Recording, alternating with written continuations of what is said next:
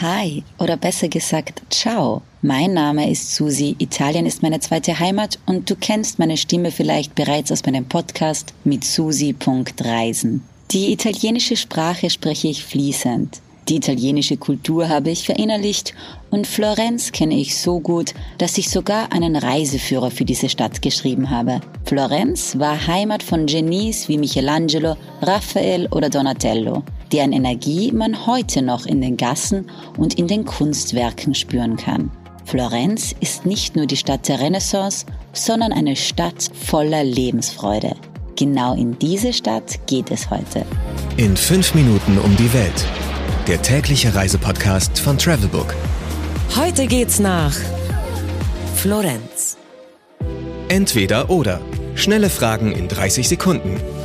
Auto oder öffentliche Verkehrsmittel? Öffentliche Verkehrsmittel, eindeutig. Pärchen oder Familienurlaub? Darf ich ehrlich sein? Ich mag die Frage nicht. Die schließt nämlich Singles bzw. Alleinreisende aus. Und ich finde, Florenz eignet sich super, um die Stadt ganz alleine zu erkunden. Entspannung oder Abenteuer? Entspanntes Abenteuer, würde ich sagen. Kultur oder Party? Beides. Tagsüber Kultur, viel Kultur und abends Party. Viel Party. Teuer oder günstig? Teuer. Florenz zählt zu den teuersten Städten in Italien. Highlights, Lowlights, Must-Sees. Die Travelbook-Tipps. Was ist ein Highlight? Highlights gibt's in Florenz ja wie Sand am Meer. Zu meinen persönlichen Highlights gehören die Gärten und Parkanlagen, wie der Rosengarten oder der Boboli-Garten. Auch der Cascine-Park ist wirklich großartig. Man könnte dort Stunden verbringen und die Natur oder den Blick auf das Stadtzentrum genießen. Was ist total überschätzt? Ganz klar, die berühmte Domkuppel, also der Gang nach oben. Die Kuppel ist beeindruckend und ihr Anblick ist vor allem dann faszinierend, wenn man auf einem der umliegenden Hügel auf die Stadt blickt.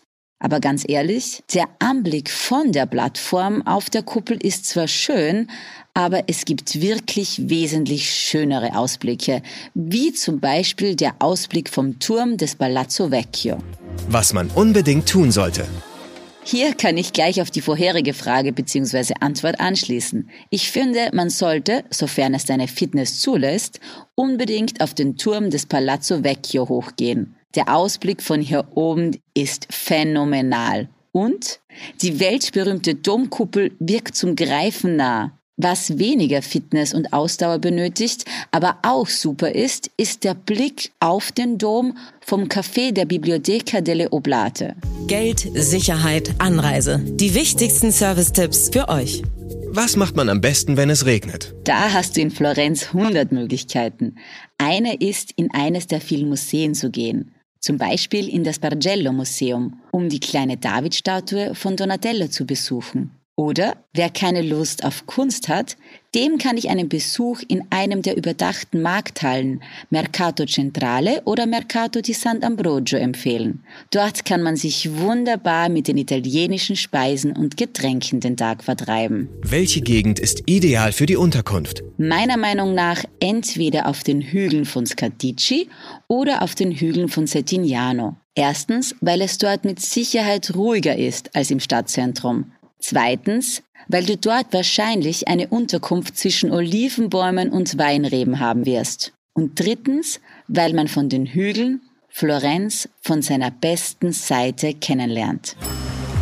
Mmh, Weltspeisen. Das Streetfood schlechthin in Florenz ist das Lambredotto. Das ist ein Weißbrot, das mit Kutteln gefüllt ist.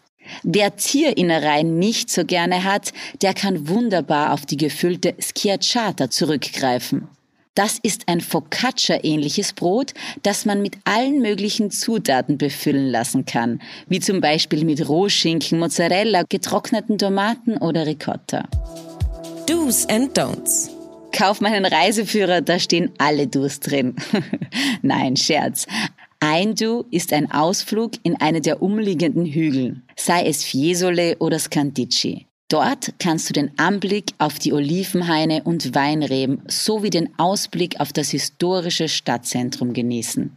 Don'ts? Er steht zwar als Tipp in jedem Blog und in jedem Reiseführer, der Antico Vinaio. Aber ganz ehrlich, stell dich nicht an, sondern mach etwas anderes. Die Warteschlangen, um dort ein Panino zu bekommen, sind länger als vor den bekanntesten Museen. Aber soll ich euch was sagen? In der Stadt gibt es noch genügend andere Orte, wo du ein köstliches Panino holen kannst. Tja, das war's, glaube ich. Bevor es jetzt noch 15 Sekunden akustische Auszeit für dich gibt, verabschiede ich mich auch schon, sage danke fürs Zuhören und bis bald. 15 Sekunden Auszeit